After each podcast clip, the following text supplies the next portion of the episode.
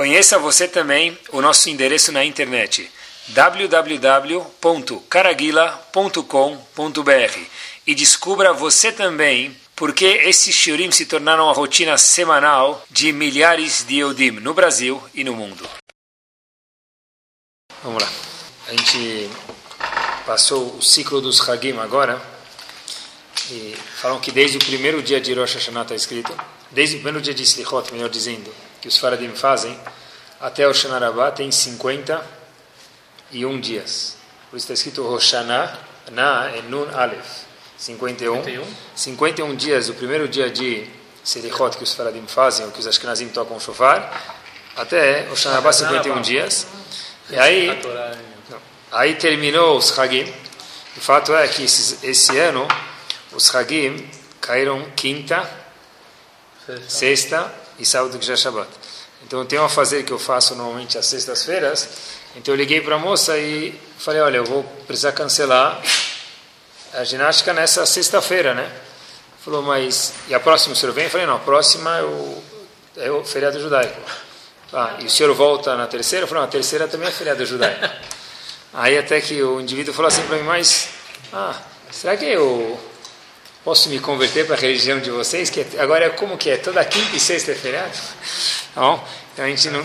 Mas eu tive pensando que, na verdade, às vezes dá vontade de olhar para Kadosh Baruch olhar para o Shamaim. Eu acho que Hashem deve pensar isso aqui.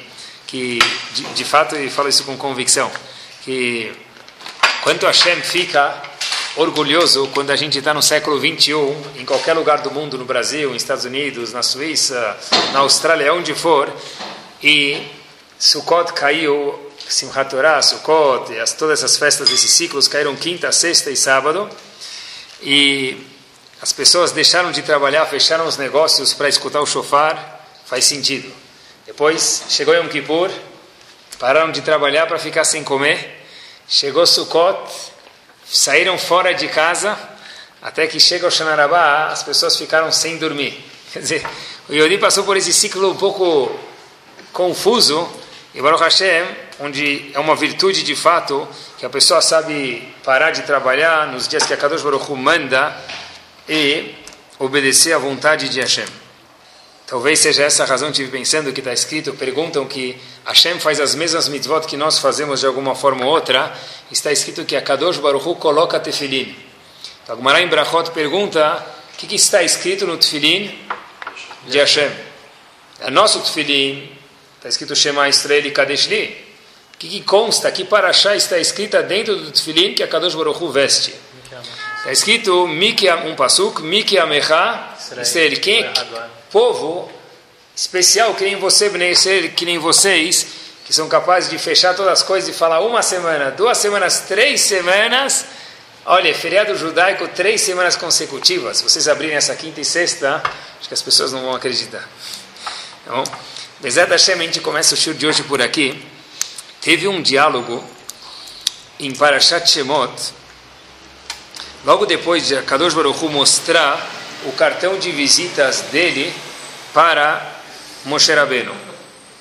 A gente sabe que quando a Shema apareceu para Moshe Rabbeinu, tinha aquela salsa ardente, aquele arbusto queimando, onde se queimava, mas não se consumia. Assim está escrito. Hashem falou para Moshe Rabbeinu, olha, esse povo que você hoje está vendo escravizado aqui, e ficou no fim 210 anos sendo escravizados no Egito, quer dizer que se a gente for pensar, não foi uma geração, não foram duas. Houveram pais, filhos, pais e avós que sempre escutavam: meu pai, meu avô, meu bisavô era escravo. E de repente Hashem fala para ele: Olha, você vai tirar esse povo do Egito. Hashem falou para ele: Não só, só isso, como Moshe Rabbeinu, eu vou testemunhar para você que esse povo vai sair bem acompanhado. Quem vai acompanhar eles? Os, próximos, os próprios egípcios vão acompanhar o povo. E mais ainda, o povo vai sair do Egito muito rico. Assim está escrito. A gente já escutou isso, mas talvez a gente não se relaciona porque está longe da gente, a gente já sabe o fim da história. Mas se a gente pudesse trazer um exemplo para os nossos dias, eu diria o seguinte: tem, pessoas que não gostam muito de dirigir, eles cansam, pessoas que adoram dirigir, pessoas que cansam quando dirigem. Imagina tem um indivíduo que dirige 10 quilômetros, ele cansa. Alguém chega e fala, sabe esse indivíduo Reuven, que dirige 10 quilômetros, fica com dor de cabeça, precisa tomar um Dramin? Você vai ver ele a semana que vem correndo 10 quilômetros na maratona de São Paulo. Fala, como assim? Ele não consegue dirigir 10 quilômetros, vai correr 10 quilômetros, não faz sentido isso. Ou, talvez seria o Yehudi falar o seguinte, olha, puxa vida, está aqui o um indivíduo e essa pessoa aqui é uma pessoa, vamos dizer, mal educada. Chega e fala, olha, você vai ver amanhã ele vai se comportar daqui para frente como uma pessoa digna. Mas não existe isso. O indivíduo não consegue dirigir, vai conseguir correr, esse indivíduo é mal educado, vai conseguir se comportar de uma forma digna. Como é possível que um povo que foi escravizado 210 anos, Hashem fala, esse povo vai sair do Egito, vai ser libertado, vai ser acompanhado pelos egípcios e também vai sair de uma forma honrosa e com muita riqueza. Tá bom, o que, que a gente diria? Qual seria a reação de uma pessoa normal quando escuta isso? Peraí, fala sério. Uma pessoa educada diria para o outro, pelo menos fala sério. Qual foi a reação de Moshe Rabbeinu, obviamente, ele falou? Poxa, será? Será que esse povo vai sair mesmo? Isso é o que a gente imagina, mas não é o que a Torá fala. O que a Torá fala para a gente? Qual foi a reação de Moshe Rabbeinu quando ele escutou que o povo deveria ser libertado depois de ter trabalhado 210 anos no Egito? Vayan Moshe, diz a Torá em Sefer Shemot, para Shemot, Respondeu Moshe Vayomar, Vehen lo. O povo não vai acreditar em mim. Quando eu falar para o povo, vocês vão ser libertados, o povo não vai acreditar em mim. Veloish meu bekoli. E também não vou nem querer escutar minha voz. Kiomru lonir ele Hashem. O povo vai falar o quê? É mentira, você nunca falou com Hashem. É impossível que você veio libertar a gente. Diz o Passuco, só traduzindo ele, nenhuma explicação, só a tradução do Passuco, Loyaminu liv, Loishmeu bekoli. Ninguém vai querer me escutar. Por quê? Que omru lo ele Hashem. Você nunca viu Hashem, é mentira. Você é uma pessoa que não está falando a verdade, Moisés. Mas como assim? Hashem, quando apareceu no arbusto e falar com Moshe Rabbeinu, Hashem falou uma coisa para ele. Eu vou ordenar você a tirar o povo, e o povo vai acabar escutando a sua voz. Moshe Rabbeinu logo chega a falar para o povo, e que o povo diz para ele, você é um impostor, a gente não quer nem escutar a tua voz. Por que, que Moshe Rabbeinu pensou, logo que Hashem falou com ele, que o povo não ia querer escutar a voz dele? Vamos falar, olha, você é um mentiroso, você nunca quis tirar o povo daqui, porque você nunca falou com Hashem, é impossível que você vai tirar a gente do Egito. Hashem prometeu que sim o povo ia escutar. Por que, que Moshe Rabbeinu duvidou dessa parte? Quer dizer, Moshe Rabbeinu nunca duvidou que o Hashem tem a força. A única dúvida de Moshe Rabbeinu não foi na emuná em Hashem, mas foi que o povo não ia querer nem escutar a voz dele. A pergunta é por quê? Teve, tem um livro chamado Netivot Shalom, ele fala uma coisa linda. Ele fala o seguinte: de fato, nem Moshe Rabbeinu e nem o povo Bnei tinham nenhum déficit em Emunat Hashem. Tanto Moshe Rabbeinu, óbvio, quanto o povo, novidade Hidush, também acreditavam piamente em Akadosh Baruch Hu. Não havia nenhuma dúvida que o povo acreditava em Hashem. Então, ah, então, se é assim, por que então eles não iam escutar Moshe Rabbeinu? Moshe Rabbeinu próprio falou, o povo não vai querer me escutar. Eles vão achar que eu sou um mentiroso. O Rav de Slonim algo forte. Olha o que ele fala, ele fala o seguinte. Eles estavam se questionando, a gente acredita que Hashem sim pode salvar um povo inteiro. Mesmo um povo que ficou 210 anos ou 420 anos que fosse no Egito trabalhando. Mas a pergunta que soava, o eco que tinha na cabeça dos Yehudim era, em que mérito nós seremos salvos do Egito? É impossível, Moshe Rabbeinu, que você veio salvar a gente. Por quê? Porque nós não temos mérito nenhum para sair daqui. A gente não fez nada de especial, a gente não tem nenhuma mitzvah. Que mérito que a gente tem para sair do Egito? Em outras palavras, o erro, quer dizer, a falta de emuná aqui não era emuná em Hashem, fé em Hashem, nem do povo e nem tão menos de Moshe Rabbeinu, obviamente. Era de quem? O povo não acreditava em quem? Neles próprios, em si mesmo. O Midrash até conta para gente o seguinte: o povo, a nuvenzinha do gibi que apareceu na cabeça do povo naquele momento, diz o Midrash é o seguinte: como que a gente vai ser salvo do Egito se no Egito está cheio de idolatria, cheio de avodazará, e nós participamos da idolatria? Eu não sei se tanto quanto os egípcios, não posso falar isso porque não sei, mas o Midrash diz que o povo Yehudi, quando estava no Egito, falou: a gente nunca vai ser salvo. Por quê? Porque algum vestígio de Avodazara, alguma participação na idolatria nós temos. A gente não vai ser salvo. Em outras palavras, é o que o Netivot Shalom falou. Como a gente vai ser salvo? Eu acredito que Hashem pode salvar. Claro que acredito. Moshe Rabbeinu também acreditava. Mas o que Moshe Rabbeinu estava falando, o povo não vai me escutar. Por quê? Porque eles nem acreditam que eles têm o mérito de serem salvos. Ou seja, quando a pessoa não acredita nele próprio, quando a pessoa não acredita que ele é merecedor de algo, o Pasuk diz. Eles nem vão escutar minha voz. E uma pessoa que não acredita em algo, isso tem um reflexo, inclusive, em que? Avodat Hashem. Por quê? Porque aqui a mitzvah que eles tinham na mão, a única era qual? Acreditar em Moshe Rabbeinu. Que Hashem mandou. Eles acreditavam em Hashem, mas já que eles não acreditavam em si próprio, eles acabaram não acreditando em quem? Em Moshe. A gente vê claramente quando a pessoa não tem emuná em Hashem, a gente já escutou muito, mas emuná em si próprio, isso dá um reflexo, uma repercussão, como a pessoa trabalha Kadosh Baruch. Agora, vem a pérola que existe aqui dentro. Inúmeras vezes a gente já escutou falar, quantas mitzvot? Tfilin é zecher leke? Yitziat Mitzrayim. Lembrança da saída do Egito. Tzitzit é zecher Yitziat Mitzrayim. No fim do Shema Estrela, a gente fala duas vezes por dia. Ani, Anochi Hashem Elokecha, etc e tal. Asher Yotzeticha, Meretz Mitzrayim. Para lembrar saída do Egito. Kiddush, sexta-feira à noite, toda semana. Zecher Liyetziat Mitzrayim. Para lembrar a saída do Egito. Pergunta o Rev de Slone, nesse livro Netivot Shalom. Como assim? Lembrar o Egito? Como assim lembrar o Egito? Lembrar o que no Egito? saída do Egito. Lembrar a saída do Egito.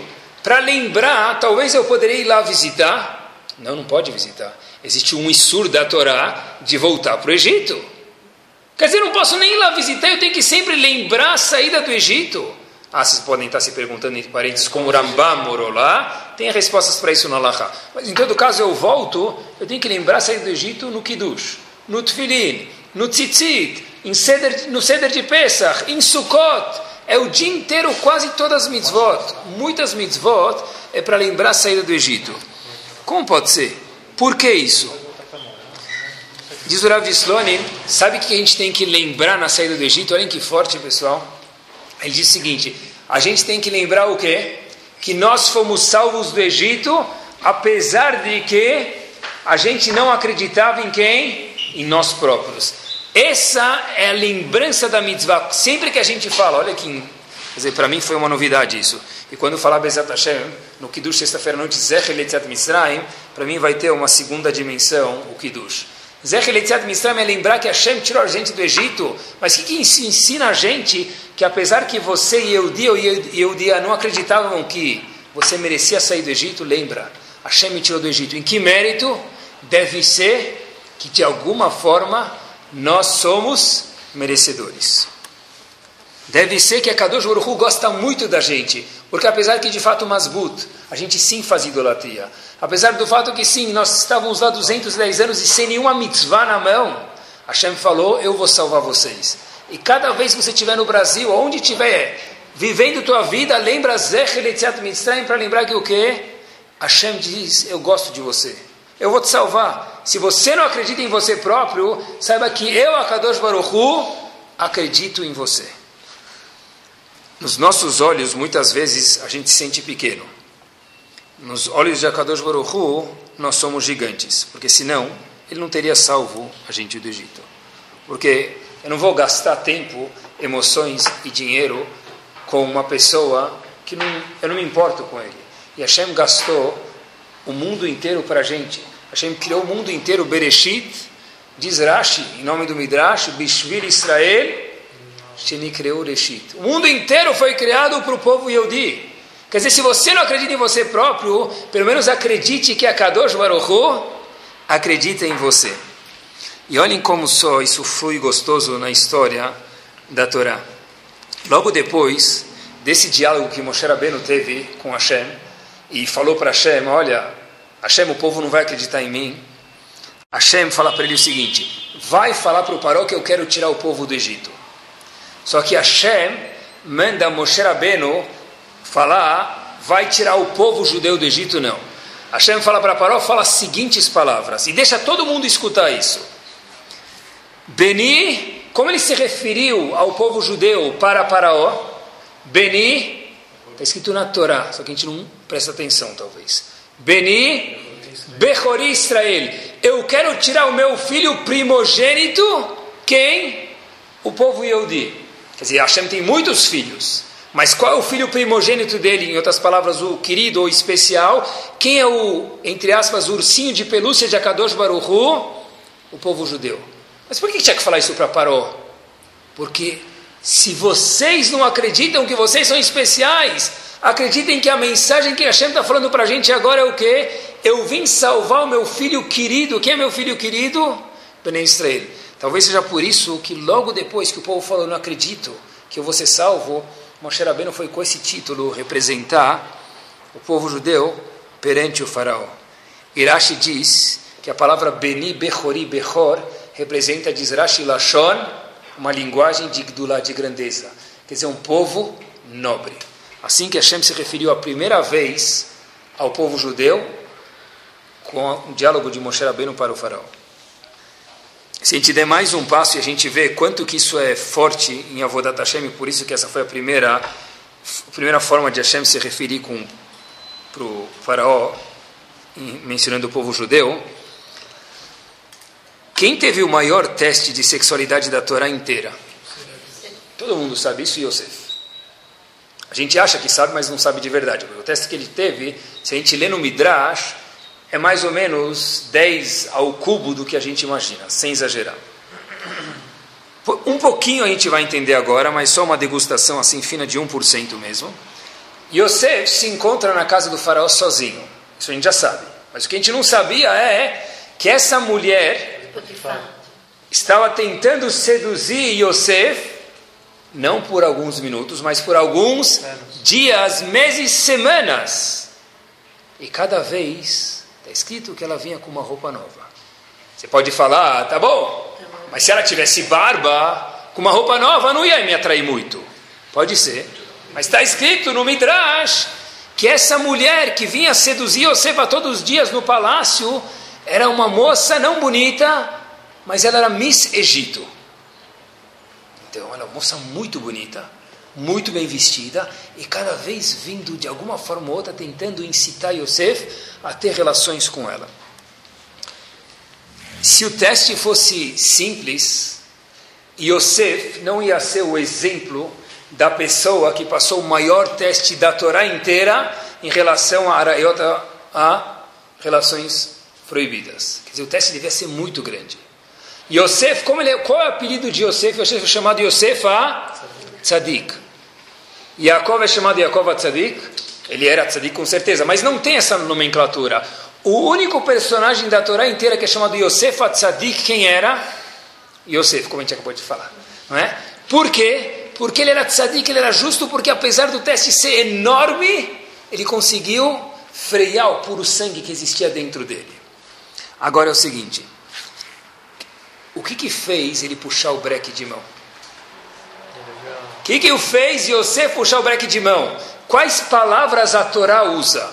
Sem nem mesmo precisar, com todo respeito, ler Urashi. O que que fez Yosef não errar nesse pecado que fez ele ser o Yosef?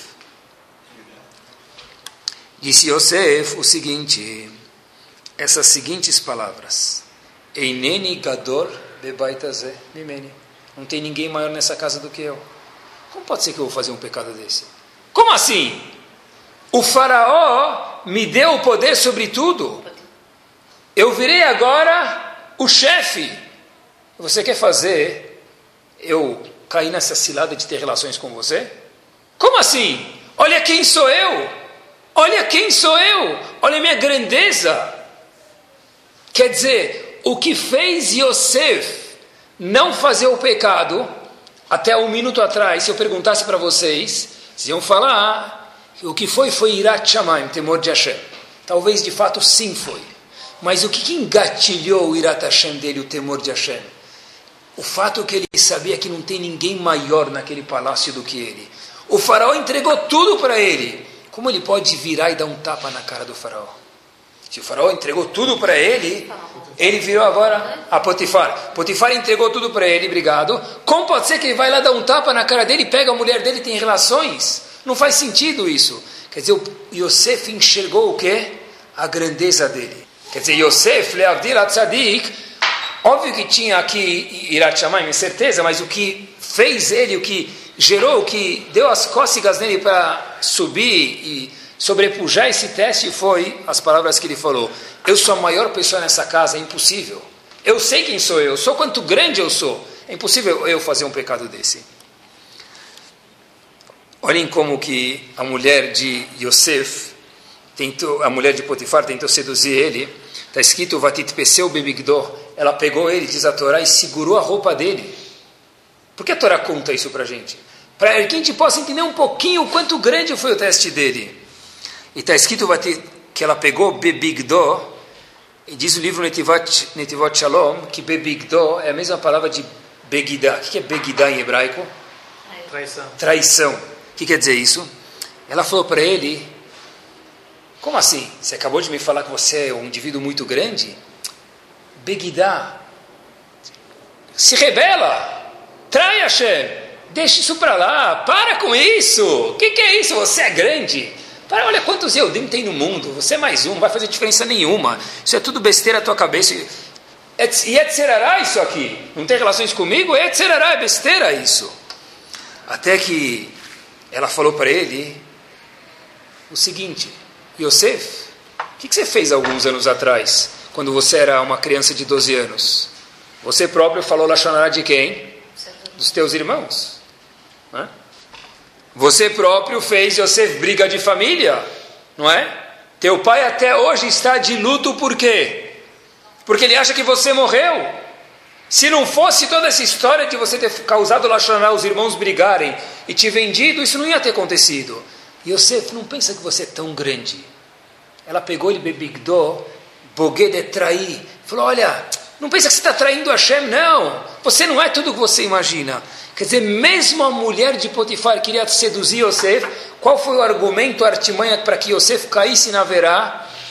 Você não é o que você imagina, você não é tão grande. Na verdade, você já está com dez contas penduradas, Yosef. Mais uma vai fazer diferença? Se você puxar o extrato do teu cheque especial, já está devedor em 100 mil. Mais um cheque de 10 mil vai mudar alguma coisa?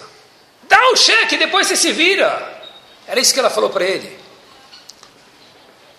E Yosef respondeu para ela e deixou uma mensagem para a gente, para a eternidade na Torá, que não tem nada como uma boa autoestima. Porque se eu sei o meu valor, é a única forma de eu poder me segurar. Foi isso que Hashem ensinou para a gente cada vez que a gente diz Zecher Lietziat Mitzrayim. E foi isso que a Torá contou para a gente que foi a única coisa que segurou Yosef. E que foi nesse ponto que ela tentou cutucar Yosef para que Yosef caísse na verá. E para que a gente entenda quanto isso é profundo, Bezrat Hashem, vai aqui um exemplo. Pessoa dorme, Baruch Hashem, todas as noites, espero que durma bem. E, às vezes ele escuta um barulhinho, ele nem acorda. Nem acorda. Às vezes a esposa dele fala assim, escutou aquele barulho no meio da noite, o lixeiro passou, a caçamba bateu. O marido muitas vezes fala o quê?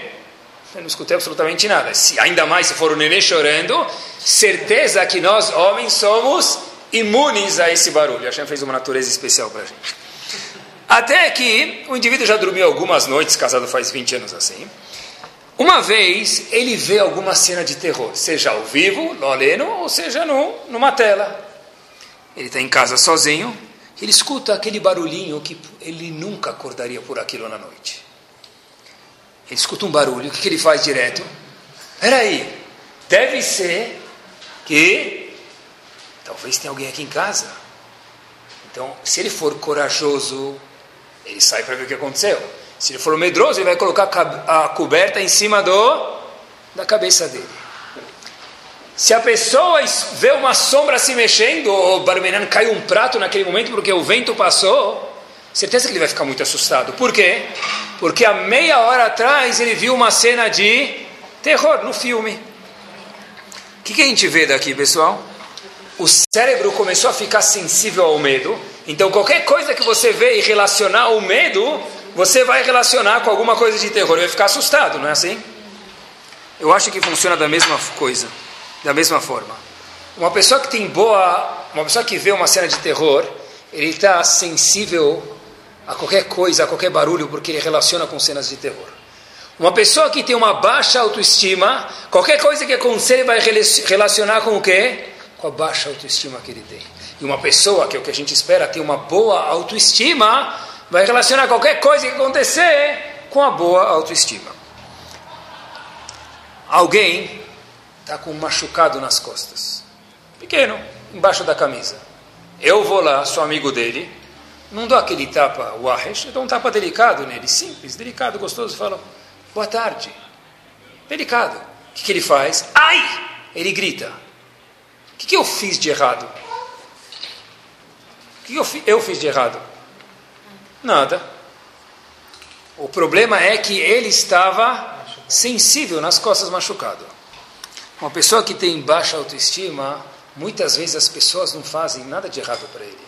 É que ele já está tão machucadinho aqui atrás, que se alguém encostar atrás, ele já grita ai.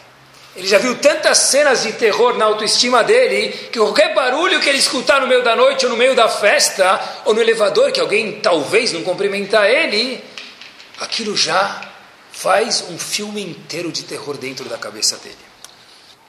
Uma pessoa que tem uma imagem de filme de terror, Fred Krueger, dele próprio, pessoal, o que acontecer na festa que ele for de casamento vai assustar ele. Se cumprimentaram ele é porque não cumprimentaram alto o suficiente, que nem cumprimentaram o vizinho. Se não cumprimentaram é porque cumprimentaram o vizinho, não cumprimentaram ele. Se falaram para o amigo porque tua gravata está bonita e não falaram para ele, é porque não gostam dele. E um milhão de coisas. Isso não é culpa de quem falou, é culpa de quem? Da pessoa que está com machucado nas costas. Esse machucado é chamado baixa autoestima. Tem pessoas que andam na rua e eles se veem como um grande rótulo de remédio. Está escrito no remédio muitas vezes complexo de não sei o que lá, já viram? Então tem pessoas que andam como um rótulo de remédio na rua. A pessoa tem complexo de inferioridade, complexo que não gostam de mim, complexo que eu não sou aceito na sociedade, complexo de, de, de, de beleza, de um monte de coisas. E a gente, de fato, o pessoal se preocupa muito, muito, muito com. Cada uma pessoa se preocupa com a autoestima dele. Todo mundo, quando entrou no elevador aqui, se entrou sozinho, certeza olhou para o espelho. Com mais pessoas, a gente fica com vergonha. Mas a parte mais importante do elevador, talvez até mais do que ele funciona bem, é que o espelho esteja bem limpo. Não é? Quem é que entra no, no elevador e não dá uma olhadinha no espelho? Por que isso? Porque a pessoa está preocupada com o quê? Com a autoimagem dele. Isso é autoestima, é a mesma coisa. É a mesma coisa. Como uma pessoa que tem baixa autoestima escuta uma crítica. Fala para uma pessoa, qualquer pessoa, dentro de casa, oh, poxa vida, por que você fez tal coisa? Ou ele responde, ou ele fica bravo, ou ele fala, puxa, você tem razão. Depende do quê? Se a pessoa de fato criticou, tem razão, fala, puxa vida, eu entendo, eu recebo isso, você tem razão, eu errei. Mas isso tudo depende do quê? Se a pessoa consegue se enxergar bem, porque se eu enxergo bem, eu posso ter um defeito. Agora, se eu já sou um filme de terror, tudo que falarem já é uma avença contra mim. Exatamente essa é a diferença de uma pessoa que tem um bom feeling de si próprio ou não. O contrário disso, o pessoal contam sobre o argentino, né? Não é o argentino que a gente conhece, é outro argentino. Mas contam que, mas eu vi escrito duas, três coisas legais sobre o argentino. Qual é a semelhança que existe entre o argentino humilde e o super-homem? A semelhança é que nenhum dos dois existe. Contam que uma vez, estavam numa manhã ensolarada lá em Buenos Aires, aí o turista estava passeando no parque e, diz para um, um amigo para o outro, fala, olha, puxa vida, que manhã bonita. O argentino está passando do lado e fala, é, a gente sempre tenta fazer o melhor que a gente pode. E uma terceira e última. Como que se acha um argentino dentro de uma livraria. É simples. Você vê uma pessoa que pede o mapa mundi de Buenos Aires, tá bom? Isso na verdade é autoestima fora da proporção. Mas eu acho que talvez, se a gente for pecar, é muito melhor pecar para mais do que para menos. É muito melhor. Estava agora em. Olha o que é uma autoestima boa mesmo.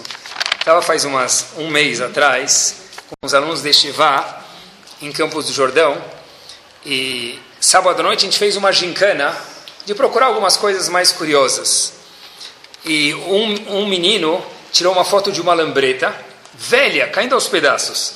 E tinha algo escrito na lambreta, depois eu passo para vocês, para vocês conferirem que essa eu posso provar que é verdade. Está escrito o seguinte: olha aqui uma boa autoestima, uma lambreta, vocês podem ver pela foto, que ela é 1960 no máximo, tá bom? Quando te disserem que seu trabalho é de amador e não de um profissional, lembre-se: amadores construíram a arca de Noé e profissionais construíram o Titanic. É isso aí, eu tenho uma lambreta velho. É isso aí. E daí? So what? Amadores fizeram a arca de Noé que salvou o mundo e profissionais construíram o Titanic que afundou. Isso é a diferença de uma pessoa que tem boa autoestima ou não. Quem tem boa autoestima com uma lambreta 68, 68, aquela buzina velha que é rouca, vai andar bem. E quem tem uma boa autoestima, ele sai com o carro do ano, no minuto que o vizinho dele comprar o carro, no modelo do ano que vem que já tem, ele já perdeu a razão d'être do mundo dele. A gente precisa cuidar e muito, Bezat Hashem, dessa imagem que cada um tem. Sabe que fiquei pensando, eu sempre tive esse pensamento, nunca tive uma prova para isso, mas hoje, Bezat Hashem, a gente vai ver. Hoje, será que a gente é mais frágil do que a geração anterior, ou gerações anteriores? A gente tem que falar, é certeza. Alguém te perguntar como você sabe, você não viu na geração anterior. O cara vai falar, ah, com GT Halab, quando eu estava em Halab, tá? quando você estava em Halab, quando você estava na Polônia, quando você estava no Líbano, quantos anos atrás tinha isso? Quem te falou que na época do antigamente, eles também não eram frágeis? E no sentido de autoestima, no sentido do feeling, ter um bom feeling de si próprio. Ah, eu nunca tive na geração passada, não posso provar, é. Mas Baruch Hashem, a gente encontra as palavras de Rahamim, eu quero que vocês escutem isso com quatro ouvidos, não com dois. Rahamim falam para a gente, todo mundo conhece isso, Leolam, Adam Zanav Learayot, Velorosh Leshualim. É melhor você estar num grupo, um grupo, e ser o rabo dos gigantes, do que ser a cabeça de pessoas simples. É o seguinte, vamos dizer que você está na natação, e você pode ser o melhor do grupo X, ou é melhor ser o pior do grupo X mais um? Então dizem Ramin para gente o que? É melhor você ser o pior do grupo de cima da natação, que nada melhor, porque assim você vai ter motivação de nada melhor do que ser o melhor do grupo de baixo. Mas não vai acabar com tua autoestima? Mas está escrito assim. Aí você vai crescer, você vai ver, vai almejar, vai crescer. Tá bom? Isso está escrito em Rahamim. Diz Rav Shlomo Zalman Auerbach Zecher Tzadev Kadosh Libracha. Isso não se trata hoje em dia sobre a juventude. Esse Maamar de Chachamim, se não tivesse escrito seria um crime eu falar isso.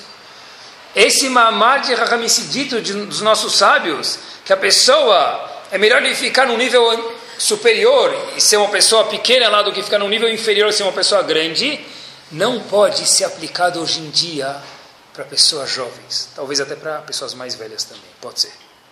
Por quê? Porque diz ele que a nossa geração, e aqui a gente tem uma prova, ela é muito mais frágil.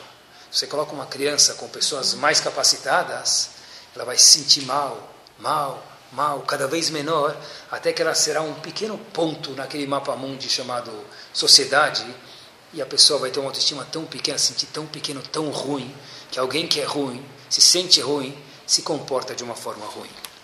Ravolbe diz para a gente no Aleixur o seguinte: a nossa geração ela é tão frágil em relação a esse aspecto de autoestima que a gente está falando, que a nossa geração não está pronta para receber torrahá, repreensão, da mesma forma que as gerações anteriores estavam. Como então faz para crescer? Pergunta Ravolbe. Ravolbe trabalha sobre duas palavras. Romemut Hadam. Veja quanto você é grande. Se você quer que seu filho, sua esposa, seu marido, seu funcionário cresçam, em vez de falar você é um lixo e cresce, mostra, olha quanta coisa você já fez de bem. Olha como você é bom. Não combina com você fazer uma coisa desse tipo. Quer dizer, na geração passada, talvez, teu avô vai te falar, ah, quando eu era pequeno, é verdade, quando você era pequeno eu entendo, mas hoje em dia não funciona mais. Por quê? Quando a gente provou, Shlomo Zalman Auerbach provou para a gente, Iravolbe falou para a gente, olha, não funciona mais gritar com as pessoas, porque quanto mais você afunda a pessoa, mais ele vai ficar mais fundo o prego dentro lá do material e ele nunca vai crescer. O que a gente fala para a pessoa? Cresça aí, apareça. Quando eu abaixo meu filho, minha esposa, meu marido, como é que eu cresça e apareça? Se eu estou afundando ele, como ele vai crescer? O único jeito hoje de fazer uma pessoa melhorar, único, era o Memut Adam Instrui ele, mas mostra quanto ele é grande e não quanto ele é pequeno.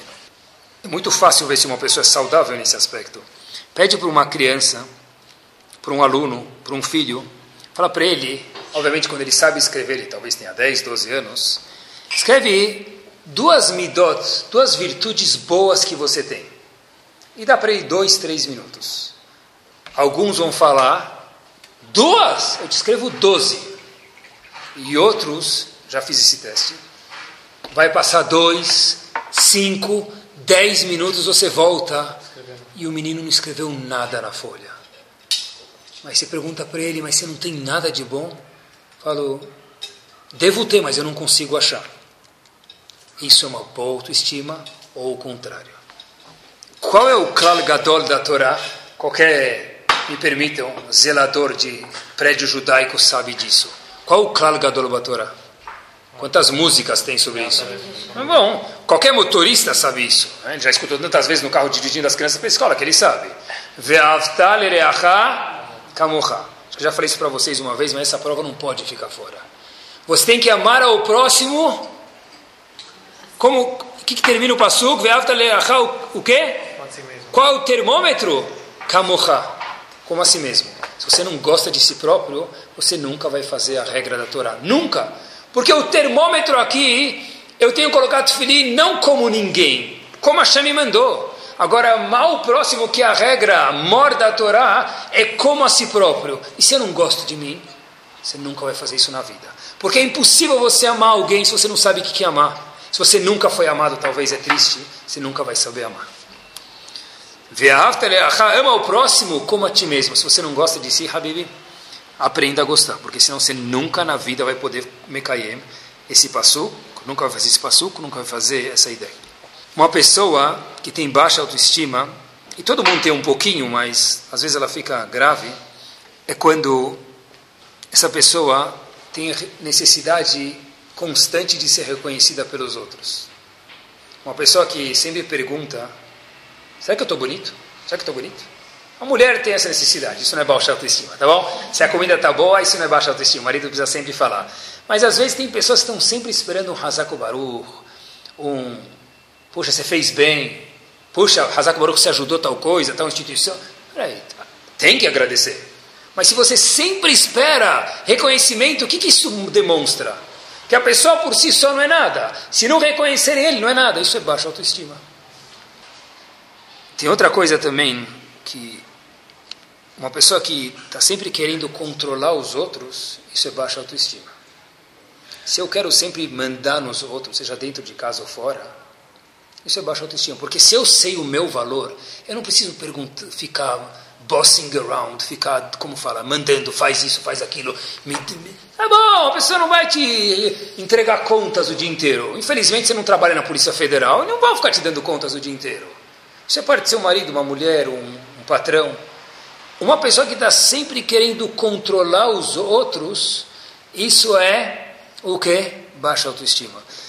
Se, se vocês olharem a palavra, nunca vi isso escrito, mas isso é verdade, eu acho. Como a pessoa pode ter duas formas de ter paz dentro de casa. Como fala paz em hebraico? Shalom. Que outra palavra dá para formar com, palavra, com, as letras da palavra shalom? Moshe. Moshe. O que é Moshe? Um ditador. Pode ter shalom na minha casa por duas razões. Ou porque tem shalom de verdade, Ou tive pensando porque eu sou mocheiro, porque eu mando. Ou você fica quieta, ou você fica quieta, ou, ou a alternativa C, você fica quieta. Se não fica quieta, fique quieta de novo. Tem shalom agora em casa, mas não é o jeito saudável. Quanto mais eu controlo os outros, mais demonstra que eu tenho uma baixa autoestima. A gente consegue elogiar outra pessoa? O que acontece quando a gente está em algum lugar e a gente está vestido e alguém fala para o indivíduo do lado: puxa, que roupa bonita? Se pudesse fazer o raio-x de algumas pessoas, ou nós em alguns momentos me permitam, gente derreteria talvez. Isso é baixa autoestima. Ele não pode estar bem vestido, você também está. Ele não te falou, tá bom, você tem razão. Ou talvez de fato a roupa dela ou dele está mais bonita do que a tua hoje. Isso não demonstra que você não é gente. Vamos dizer que eu trabalho, eu, eu, uh, eu vendo sucoades, tá bom? Porque eu não guia ninguém aqui. Eu vendo sucoades. E alguém chega e fala, puxa vida, para o indivíduo do meu lado que também vende sucoades. Cara, esse mês você acabou com o mercado, parabéns. Como eu me sinto? É, de fato, eu gostaria de estar no lugar dele ter vendido tanto. Mas se eu me sinto um zero, longe, lá, lá para a esquerda mesmo, é porque a minha autoestima está muito fraca. E precisa trabalhar muito sobre isso, porque isso de fato é difícil. Né? Se esqueceu de mim? Eu também vendi isso quase esse, esse mês, não é? Então depende da autoestima da pessoa. E a pessoa escolhe como agir. A gente acha que a gente é obrigado a agir de uma forma, não é verdade. O maior exemplo disso eu sempre lembro, o Rav de Ponovitz, que passou pela Segunda Guerra Mundial, a história é recente, relativamente, e deixou tudo. A única coisa que saiu de lá com ele, nem sei se isso saiu, a nem a barba saiu com ele de lá. Radiponovich deixou tudo na Segunda Guerra Mundial, nem a barba não saiu com ele. Deixou a família inteira, lá não sobrou nada. E perguntaram para ele, depois que ele já construiu a, uma das mães das Yeshivot, Yeshivat de Ponovitch, em Bnei Brak, e outras inúmeras instituições que ele fez, perguntaram para ele, Rav, como você teve a força, a coragem de fazer tudo o que você fez? depois de passar por esse, essa dificuldade. Disse ele o seguinte: eu tinha duas opções na minha vida. E falou assim mesmo: ou quebrar tudo que eu via na minha frente, porque eu tinha, pelo tudo que eu vi, eu podia quebrar tudo que eu via na minha frente. Ou uma segunda opção: construir tudo que eu via na minha frente sem parar. Eu escolhi a segunda opção. Cada um de nós escolhe como se enxergar. Fiz outra algum tempo atrás um curso de psicologia, uma personalidade, o professor trouxe em nome de uma personalidade uma frase, concordem vocês ou não, mas certeza 90% dessa frase é verdadeira. Ele falou em nome de uma pessoa importante o seguinte: não existem filhos problemas, existem pais problemas. Não sei se é 100% verdadeira, porque incrimina muito, mas 90% verdadeira ela é ela é pelo menos 90% verdadeira, porque muitas vezes quando a gente olha uma criança, é difícil entender porque ele é assim. Quando a gente olha os pais, a gente já pode apagar 90 perguntas que a gente tinha sobre essa criança. Talvez fica duas ou três, mas a maioria já está muito clara porque a criança agora é assim. Disse ele, não existem filhos problemas, existem pais problemas. Sempre é culpa dos pais? Não, mas muito que os filhos carregam de bom também, óbvio que é bagagem dos pais. Pais saudáveis têm uma tendência muito grande a terem filhos saudáveis. E o contrário também é verdadeiro. Se a gente quer ter filhos saudáveis, vou dar alguns exemplos que eu sei que são práticos. A criança chega em casa e tirou seis e meio ou sete na prova. Bimestral, mensal, o que for, tá bom? Isso pode ser Kishbara Barmenan Chas Shalom, Lo Aleno, Hamor, burro, só falta duas orelhas, só tirou sete, podia ter tirado dez. E o menino que senta do lado dele também tirou sete. E os pais falam: Puxa vida, parabéns, você conseguiu tirar sete. Talvez amanhã ou depois da manhã falam: Olha, se quiser melhorar um pouco, mas você é um tão bom menino, parabéns, você tirou sete. Os dois tiraram sete.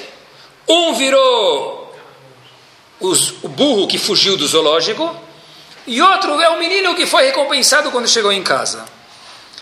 É o feedback que os pais deram em casa. Agora, um menino que tem esse sentimento que ele é um burro, como ele vai se comportar daqui para frente? Se ele conseguir fazer, fazer I-O, ele vai caprichar. Razito, que ele nem se ele não consegue, ele é pior do que um burro, porque ele nem se sabe fazer direito. No zoológico pagam 20 reais para ver o burro, é que ninguém paga nada para ver ele, pior ainda. O outro indivíduo que foi bem, na, foi, tirou 7 na prova, e acontece isso em casa. Tirou 7 na prova. Ele viu o boletim lá. Falou, puxa vida, olha, parabéns, eu gostei que você acertou sete perguntas. Depois você fala dos três erros a outro momento. Um bobo tende a se comportar como um bobo. Uma pessoa inteligente e alta. E você falou, eu sou grande, eu não posso pecar. Tende a se comportar de uma forma mais nobre. Eu vou contar um segredo para vocês que vocês não sabem, mas eu sei. A gente esqueceu disso. As, quanto mais tempo, tem uma pesquisa que escreve isso, mas a gente vê. Quanto mais tempo as crianças passam na escola, menor a autoestima deles. Está escrito isso. Quanto mais tempo de vida escolar a criança tem, menor autoestima. Por quê, meus queridos? É o seguinte: a gente não vê isso, mas as pessoas chegam e dizem o seguinte: olha, filho chega em casa e aí tem todas aquelas bdikot. Ele chegou no Fleury, parece, fazer exame de sangue. Então ele chega em casa, é o Fleury, é chique, Fleury, Fleury é mais chique. Então, ele chega lá em casa, abre a agenda, o que, que você precisa fazer, o que, que você fez, o que você tem que fazer, que prova você tem, que trabalho você tem. Tem todas aquelas, ele passa por aquele check-up. Um indivíduo que tem 40 anos de idade, 50, faz check-up uma vez por ano. O filho razido tem que fazer todos os dias. Corban. E aí, quantas coisas as crianças passam na escola? Eu fico o dia inteiro na sala de aula, eu vejo que tem meninos que, sem querer, são envergonhados. Meninos que às vezes querem falar uma palavra e erram. Sem querer querem falar, eu vou e fala, eu fomos. E todo mundo ri da cara deles. E a pessoa chega em casa encolhida porque passou alguma vergonha, foi chutar a bola para o gol e errou, e era a última chance do time ganhar. Falaram, você é um perna de pau. Ele fala, não estou nem aí. Mentira, porque entrou lá no fundo da chama dele. E ele chega em casa, o pai ou a mãe fazem aquela vistoria geral. Que prova você tem? Que não sei aquela que você tem? Eu vou contar um segredo para vocês, mais um, pessoal. Bagunça é saudável. Eu falo da minha parte, tá bom? Estou vivo, Baruch Hashem, saudável, e fiz muita bagunça. Bem, faz, tá bem. Uma criança que não faz bagunça, esse é o maior sinal de além de doença da criança. Ele fez bagunça, ele foi suspenso, tem que ter consequências, mas não faz disso o fim do mundo. É uma vez ele jogou um giz no amigo dele, tá bom? Quantos giz a gente já jogou? Para que ele não pegou um estilingue e jogou na cabeça dele, não é? É isso. Lembra como a gente era criança e trata ele igual, porque senão a gente encolhe a autoestima da pessoa. Eu tenho um conhecido em algum lugar do, do globo que repetiu de ano. A esposa dele acho que nem sabe hoje. Ele está casado, tem filhos. Ah, quer dizer que vamos forçar nossos filhos para repetir de ano? Não, Deus me livre. Que eles passem. Mas, se a pessoa precisa, no mesmo, fazer isso, leva isso. Tem gente que a gente conhece que repetiu de ano, trabalha bem hoje, está bem sucedido, está feliz, família sorridente. Não tira as coisas da proporção. Não quer dizer que de novo tem que repetir de ano. Mas cuidado mais importante do que passar de ano, porque passar de ano a gente esquece, é a autoestima da pessoa que fica para sempre. E eu vou contar só um artigo que eu li, queria mostrar só para vocês. Eu vou ler para vocês três, quatro linhas só.